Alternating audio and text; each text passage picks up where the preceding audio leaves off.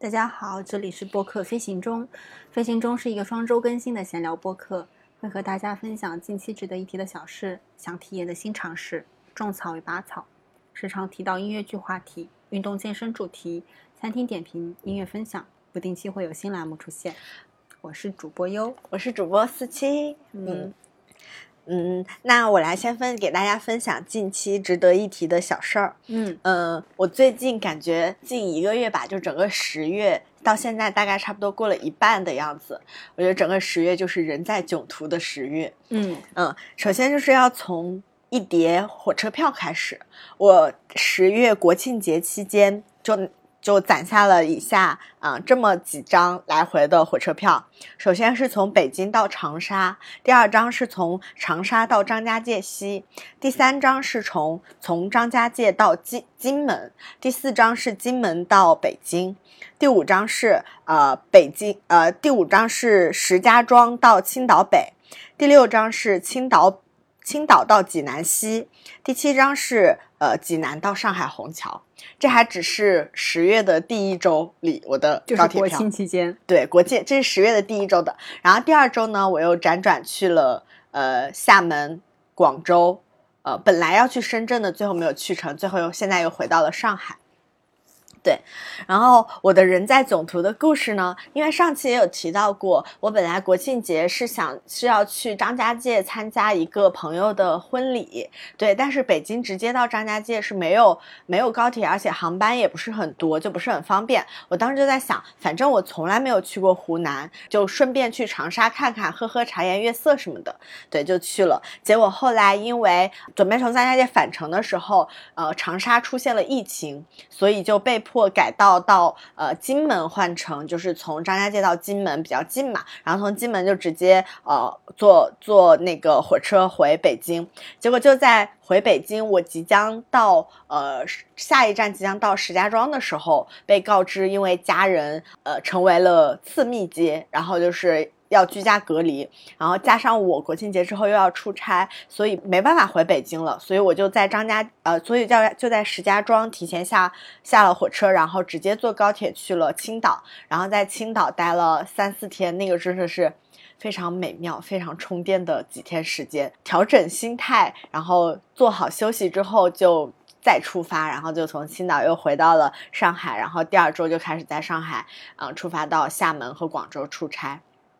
对，然后我觉得很值得一提的小事是，嗯，我现在都很清楚的记得，我当时在火车上大概有二十分钟的决时间可以决策我接下来要去哪，因为我是我的那个高铁是那一天，你都已经上了去北京的高铁了，对，并且快到站了，就，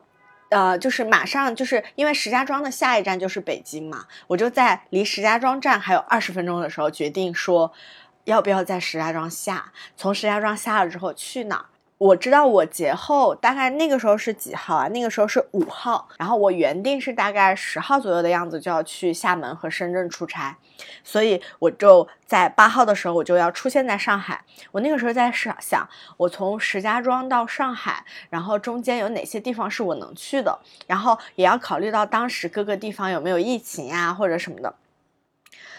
我几乎就是下意识的反应就是我要回青岛，我要去青岛。对你，你你给很多城市都赋予了“回”这个字。对，就我觉得，嗯，那个时候我就想的是，我我本来想的是前几天都这么折腾了，去了一趟湖南，然后假期后面三天我就要在北京待着，哪也不去，然后睡睡好吃好，好好休整，然后之后接下来出差会很奔波，但是。我那个时候在找城市的时候，我想，首先我不能去一个，嗯，可能会被封控的地方，然后其次我不能绕特别远的路，就是，嗯，就是离上海到。石家庄这条线偏转特别远的地方，那其实石家庄是河北省，河北省再往东一点，呃，是河北省东边临着的就是山东省，其实算蛮近的。而且我当时在想，如果山东疫情控制的好的话，我可能可以一天在青岛，第二天在威海，第三天在日照或者烟台，然后再从青岛回上海的时候，我真的是把呃我国东部沿海地区的呃铁路运行图。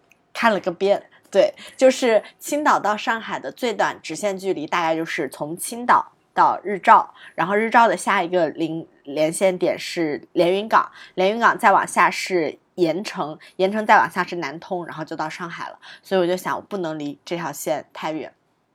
然后就去了青岛，结果我后来的计划就完全无法离开青岛，因为我本来定的就是在青岛一天之后，第二天去威海，然后第三天就到日照，第四天可能就直接从日照到连云港倒一下高铁，然后就直接去上海了嘛。但是我就最后就直接在青岛待了三天，非常快乐。就它治愈了我前就是高铁呃就是国庆节前几天旅途的一路奔波，比如说你看就是这样子的。就是海边的咖啡馆，这个是海边的，那个是舒芙蕾，对，就是啊，是那个香蕉核桃松饼。嗯，然后我就是在青岛海边，可能找一个咖啡馆或者小店什么的，就待下，就下午就是，呃，可能从三点以后太阳不那么晒了，然后一直到五点半前后日落的样子，就一直待在那里，就看那个就是天上的云呀，然后海的变化。太快乐了，就觉得当你坐在那里吹着海风的时候，就内心有会有止不住的那种感觉，就是。还有什么烦恼是就是是解决不了的呢？或者是放不下的呢？就是好像亲近大自然，很多东西都会被大自然治愈。而且，嗯，而且非常巧，就是我这一次出门出差带的书是，嗯，别人送的一本。然后那本书是一本日本短篇文学，就是选。然后它是精简了一些这一批日本作家的短篇，就是太宰治、芥川龙之介和夏目漱石的那个。嗯，文章，然后就一些短篇，就是主要也是我跟你讲了它的书名，你就会知道它里面大概收录的是些什么风格的短篇。这本书的书名叫《明天的烦恼留给明天再烦》。嗯，然后里面就讲了很多很多，对，如何过好当下，如何过好今天，如何在可掌握的时间和空间里学到更多，体会到更多，反正就是一些这样的短片吧，非常舒服。然后在这样的环境里看这种主题的书，也觉得假期被延长了的感觉。嗯。对，所以我就很喜欢，嗯，就是就是觉得当时就处在一个游戏里的角色，回到自己的舒适区之后，血条快速往前 充血的那个阶段，那个非常快乐。就是后来从青岛回来上海的时候再出差，我觉得也能量满满。然后我们第一站出差去的是厦门嘛，白天的工作结束之后，大概晚上嗯九点八九点的样子。我就从厦门的那个呃厦门大学思明区的那个校区的西侧，就是厦门有个双子塔，然后双子塔和呃厦大的思明校区中间有一片区域叫沙坡尾，然后我大概是两三年前去厦门旅游的时候住的那个民宿就在沙坡尾，然后那个民宿是一个嗯就是带露台的，就是有天台的那种民宿，它的那个。呃，它的那个阳台天台上就直接可以看到那个双子塔，我对当时那个美景就是很有印象。所以，并且那一次在那旁边住民宿的时候，我们在楼下还吃到了特别好吃的甜品和呃厦门大学那个后面有一条街的沙茶面也特别好吃。所以我给你看，这个是我当时住的那个民宿的阳台。嗯嗯，是不是很像那种台剧？然后这个就是呃厦门的双子塔。然后这个民宿楼下就是沙坡尾的那个厦大后街一条街，我就这次又去吃了那个呃那那家店，它还没有倒闭，而且还上了没有倒闭，对，因为那家之所以不会倒闭，对，因为那家店很便宜，然后嗯就是呃我给你看摄影中光影的作用啊，他们家的招牌是舒芙蕾，然后这个是我拍的就是食堂版。对，食堂版就是上来什么非常非常好吃。这个地方是那个呃芒果，然后这个是那个类似西番莲还是什么那种，就是台湾的那种番番木。对，就是那种番木瓜，就是内地好像芭乐。对对，就类似那种。对对对，然后这个是呃无滤镜版，这个是有灯光版，就是感觉非常好吃，真的好好吃。然后后来我们吃完了舒芙蕾之后，就沿着。沙坡尾和厦大那个后面一条街，就走走走走到了那个白城沙滩，大概可能就晚上就也是八九八点半到九点，因为我们差不多八点半吃完的吧，走到那边就半个小时，九点钟左右，那个附近有人在唱歌，我也因为我远远的看到就是踏进那个沙滩上，看到很远处有那种闪烁的灯光，然后一簇一簇，就像花丛一样。我在想，好浪漫呀！该不会今天晚上要看到有人求婚了吧？赶快去凑一下热闹！我就顺着那个歌声往那边走走走。后来发现不是求婚，它就是它氛围特别好，给你看哈。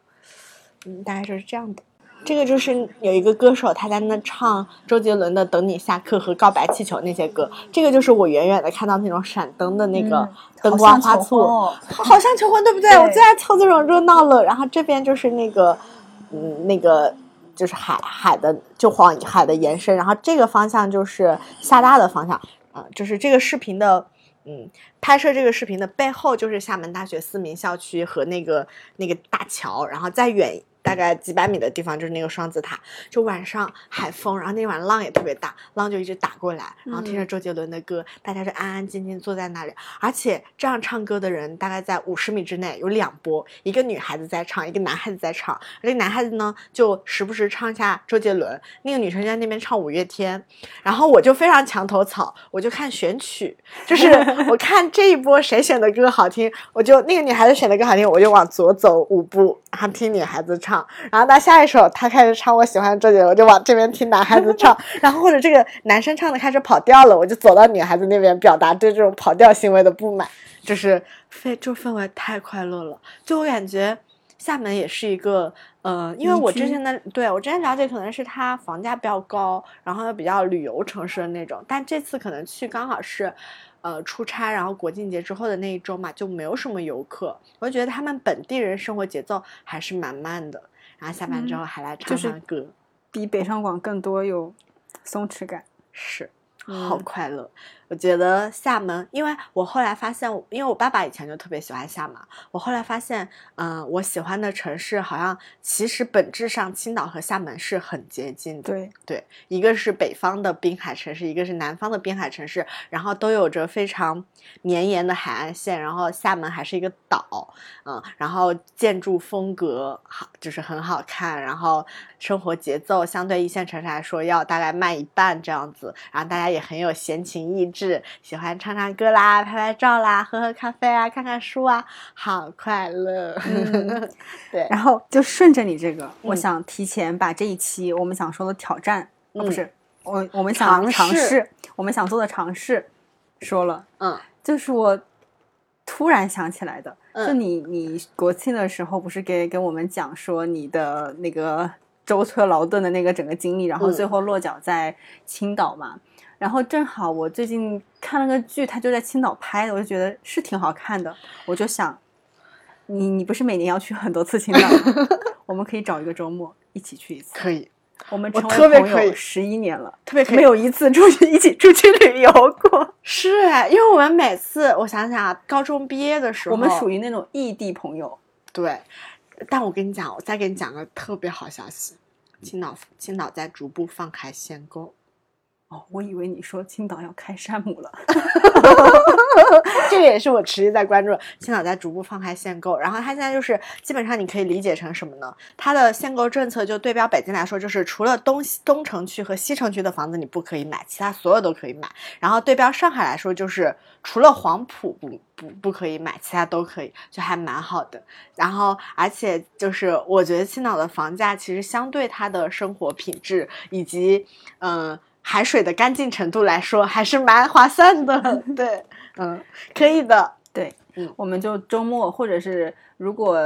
可以加一天假期的话，都可以。我觉得就是两天三天。我跟你讲，截止到今年十二月三十一号之前，我还有六天年假没有用，过了十二月就失效了。我们可以去两次，一次去看海，一次去看雪。我过就是我今年还可以休的有十一天，但过十二月三十一号。过期的还有六天哦，那正好哎。嗯，我因为因为就是呃，我我听说的版本是这样子的，就是嗯，山东呃不能不能这样说，就是青岛很好，但是也有很多青岛的人说威海很好。对，就威海可能就是五到五到八年前版本的青岛啊。对，所以就也很适合一起去。对，嗯，然后你不是刚换了驾照吗？威海巨适合自驾游。我不会开车，所以 你 我觉得你你也不要过多的信任我。骑自行车。好呀，你租个小牛带我，可以，没问题。然后我们再租一个那种两人骑自行车，就是蛮难的那个。啊，是吗？那还是小牛好了。好的，对，这个就是我值得一提的小事。我觉得能，呃，在你遇到突发情况。嗯的时候，你下意识做出来的那个决策和反应，其实真的很能让自己认识到自己内心真正喜欢的大概是什么。就是就是当你突然被通知说你即将要去的地方你去不了的时候，你你大概二十分钟之内要做出决策，你去换一个地方去的时候，你心里浮现的那个答案或者那几个备选答案，其实应该都是还蛮，大概就是这个，我觉得蛮有意思的。嗯，而且最后我的经历啊也让我觉得。完全没错，我就去了一个让我很就是把店回满了的地方，就觉得很好。嗯，好的，好。然后那我说一下，呃，我最近就是国庆的时候，我去了一趟景德镇。嗯，就是景德镇离我们家那边特别近嘛，坐高铁其实就两个小时。嗯，因为我十一剩下的时间也不多，所以我有也就去了两天。嗯，整趟玩下来，我觉得两天其实是刚刚好的，就是对于我这个两个小时就可以到那边的距离来说是刚刚好的。当然，我也有人看有人在那边玩四天或者甚至玩一个星期的这种。嗯，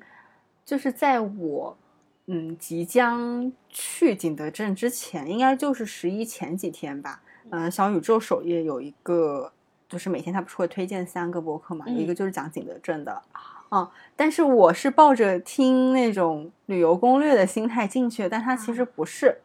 就我觉得，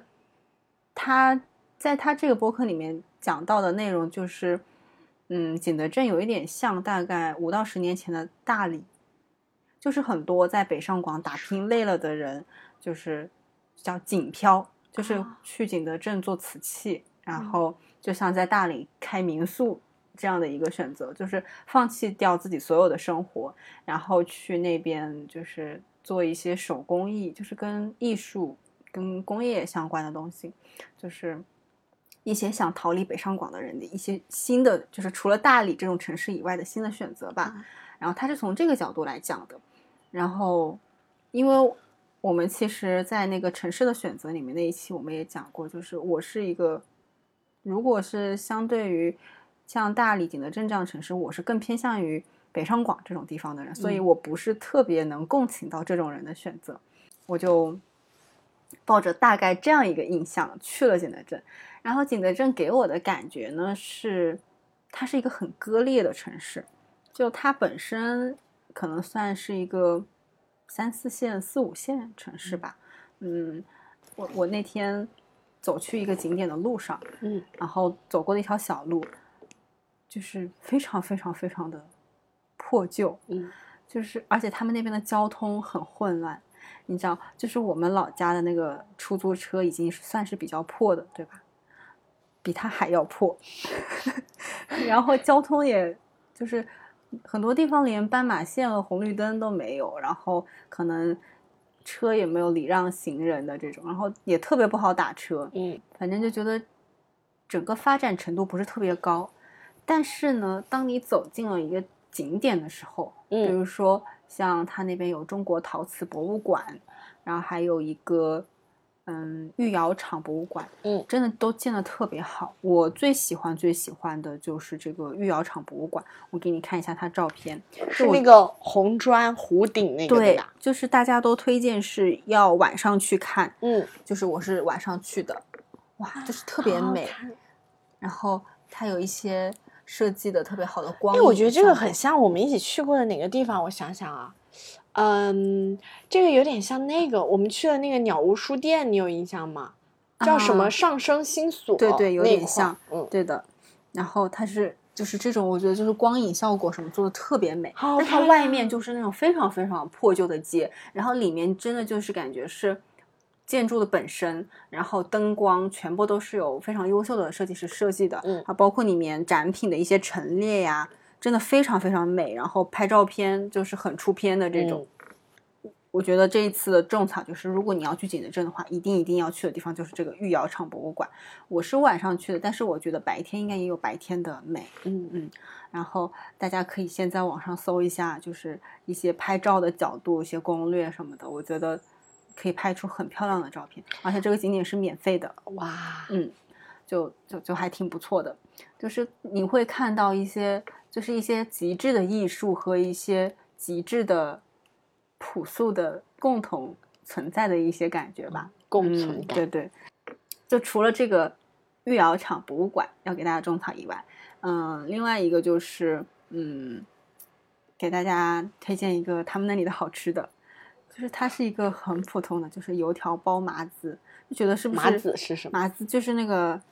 就是糍粑吗糍粑之类的东哦西。哎，你们哎，糍粑包油条是我们当地的美食啊！你为什么推对荐？就是是一个全国各地都有的，没有，北京就没有。可能是南方特有的吧。嗯，就我就想，这个东西不是哪里都有嘛？对呀，对呀。然后我想有什么好吃的，但是就既然有人推荐，我就去买了，真的很好吃。就它那个油条跟我们那边油条不一样，我们那边油条是咸的，对吧？嗯有一点淡淡的咸味，它是甜的，而且是比较扎实的那种口感。哦，那可能我我感觉这种油条就有点像吉士果，你知道吉士果是什么？对对对，吉士果就是那个可以蘸冰淇淋吃的那个那个叫什么 Coros 还是叫什么？对对。吉士果。嗯，就很好吃，嗯，我觉得就很推荐。还有他那边的江西的米粉都都还蛮好吃，就是有点辣，拌粉嘛，各种汤粉、拌粉都有。还有一个叫冷粉，但它是热的，搞笑哎，就很好吃。搞嗯，。然后然后就景德镇重点肯定是瓷器嘛。嗯然后，但是我在去之前，其实我小红书刷了很多攻略，就很多人在讲，包括我也在看了很多，呃，B 站上面就讲，哎呀，我买了多少几千块钱的东西回来，几万块钱的东西回来。其实去之前我就想好了，我觉得我应该不会买东西。其实你应该知道，我是一个很喜欢买锅碗瓢盆儿这种东西的人。但是，就是怎么说呢？我看到那些人发出来他们买的东西，我觉得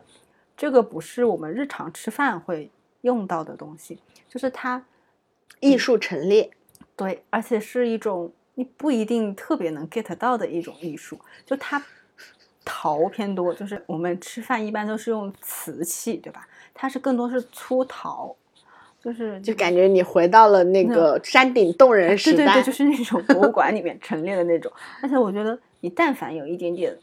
就是吃饭或者做饭的经验的话，你就会知道这种就是上面有一些沟沟壑壑不那么光滑，它是很容易就是染色或者是卡那些油在上面的，很不好洗干净。而且它那个颜色你看不清楚你自己洗干净没有。我觉得这个失去了它作为餐具的一个基本的嗯一个功能。然后，所以我当时在那边我去了一个叫嗯陶瓷厂。它那个地方之前应该是生产陶瓷的一个地方，然后现在都是一些小的店铺，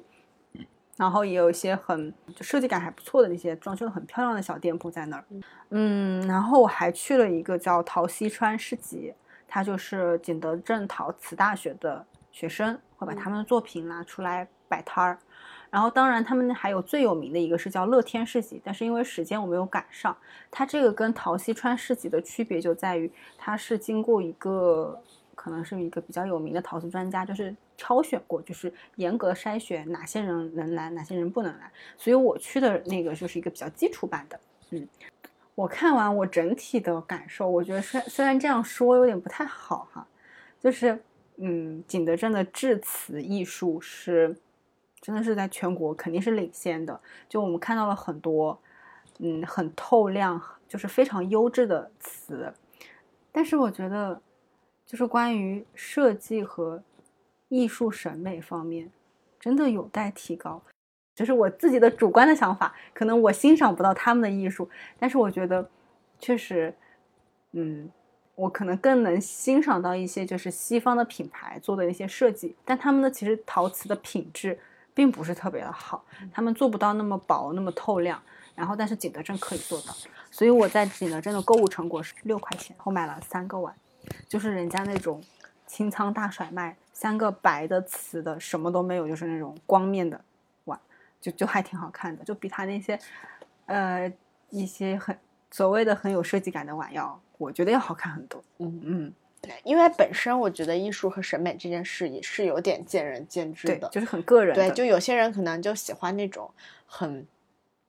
不，我觉得不能叫浮夸，但可能是那种很繁复的雕花呀、烫金啊，或者是很很抽象的一些图案啊什么的。嗯但是可能有些人就是喜欢这种嗯简约的，然后嗯去雕饰的，嗯然后或者说更突出。嗯，就是这种材质本身的质感的东西，不要用太多东西去掩盖它，呃，就是，嗯、就是遮盖它或者修饰它的这种。对，而且它都不便宜，很多那种，呃，就是一个盘儿或者一个杯都是六百八、八百八。那我我我其实觉得站在这个角度，我觉得现在很多流行的那种很富贵的东西，我可能也 没有那么能理解，什么什么手串呀、核桃盘核桃啊，然后什么红木家具啊，嗯那我觉得嗯。就是餐具啊，或者是一些日常嗯对这种东西，它在设计之前，首先得有它的实用功能。嗯。对，嗯，不能说只有设计，嗯，卡油怎么行呢？吃完咖喱之后，整个盘子都变黄了，对吧？就不太行。对他们可能嗯有些东西设计出来，可能就是想就放那儿的。嗯，但我觉得这种东西，那既然你设计是放那儿，那我们家不是一个用来放这些东西的地方，那我不买也很正常，就逻辑闭环很顺利，对吧？对。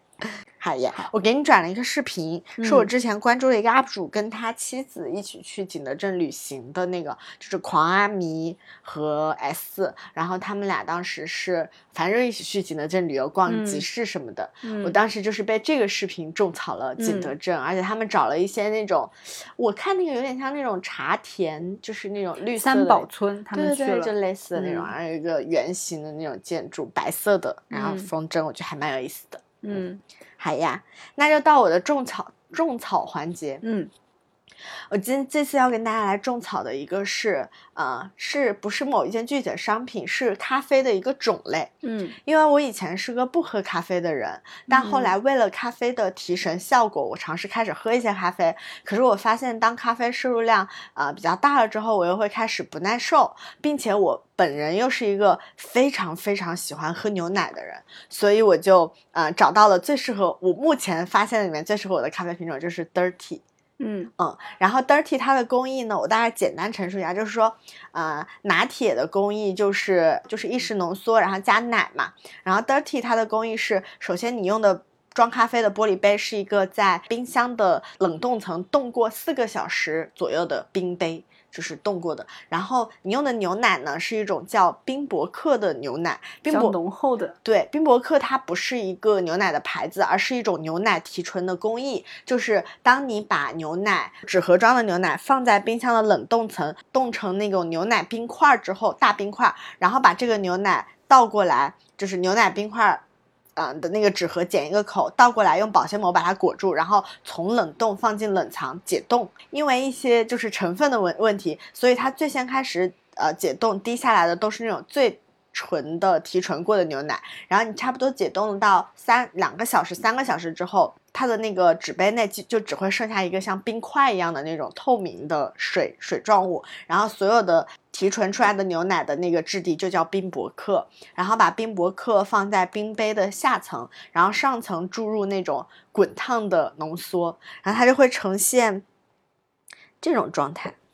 就是这种不同温度和不同浓度，就是因为上面是下面是冰牛奶和冰杯，上面是热浓缩，它就会不会那么快的交融，嗯。然后嗯，而且浓度也不一样，然后咖啡里又有油脂，就会形成那种像瀑布一样，就是往下渗。发，对对对对，然后所以它叫 dirty，就是它会显得这种在分界线上的模糊和往下渗的状态，就会显得这杯咖啡脏脏脏脏的。对对，然后那冰拿铁和 dirty 的区别就是，因为它不 dirty 会有挂壁，而且冰博客它的那个分量会比较少，所以一般一杯 dirty 可能也就两百毫升上下，但是呃冰拿铁可能就是三百到三百五，然后甚至再大容量的都有。然后另外就是，嗯、因为工艺的问题，所以 dirty 里是完全不会加冰块的，你就是完全喝到那个浓缩的奶跟浓缩的咖啡，然后你要。呃，一般来说，专业的咖啡师做完 dirty 之后会跟你说，就是说希望你呃大概十秒到二十秒以内分三大口快速的喝完。对，就是这样的话，你就能体会到那个呃冰的奶跟热的咖啡并存的那个状态，就会非常好喝。嗯，那所以只能在店里面喝这个，大部分来说是的，因为它不能用纸杯装。对，而且呃，像那种户外的咖啡节，它其实没有办法说做到冰杯的那个状态，然后包括它提纯的牛奶，除非他直接买那种做好的冰博克，但是可能就也没有那么好喝，所以最好的可能还是自己在家做或者去咖啡店喝这样子。然后就嗯，我觉得蛮好喝的，就是而且 dirty 它是不建议你搅拌的，就不要把那层结界破坏掉，就跟拿铁也不太一样，觉得超好喝。就是对于我这种爱喝奶的人来说，这种很纯提纯过后的牛奶，然后对我这种喝咖啡不能喝多人来说，它咖啡的比例又比较小一点，而且就是。冰和烫交替的口感，我觉得也很很不错。所以，呃，我这次我现在就是出门，比如说去呃，在北京的时候，我也喝过几家不同的 dirty，然后去青岛的时候，也是在青岛的那种就是八大关那边海边咖啡馆喝到了。然后去去厦门的时候好像没有喝。然后在上海的话，我也准备解锁几家就是排名比较不错的咖啡馆的 dirty，然后我们去青岛也可以一起喝。好，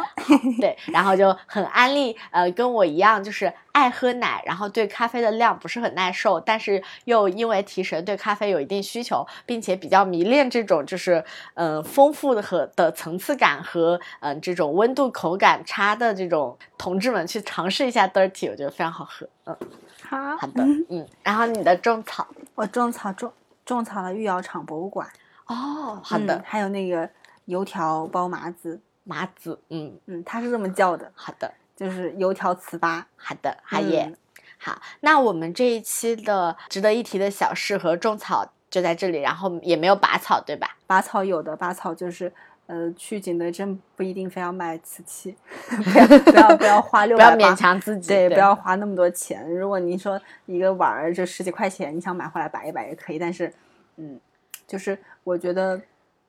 我看中了一些都是在那个中国陶瓷博物馆那些什么清代、什么明代，真的很好看。嗯，好的，那那这期我来推荐音乐，嗯，我推荐这首歌是叫一个叫昨夜派对的乐队，你有没有听过？没有嗯，然后是我最近看那个剧里面，他又放了这个插曲，然后我觉得还挺好听的，叫 Dear You。嗯，好好的，好那就到这里，今夜，拜拜。好耶。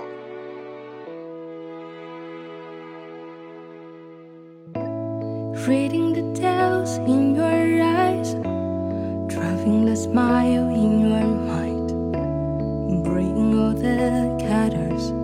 if you can be bright. Packing the stuff and throw away,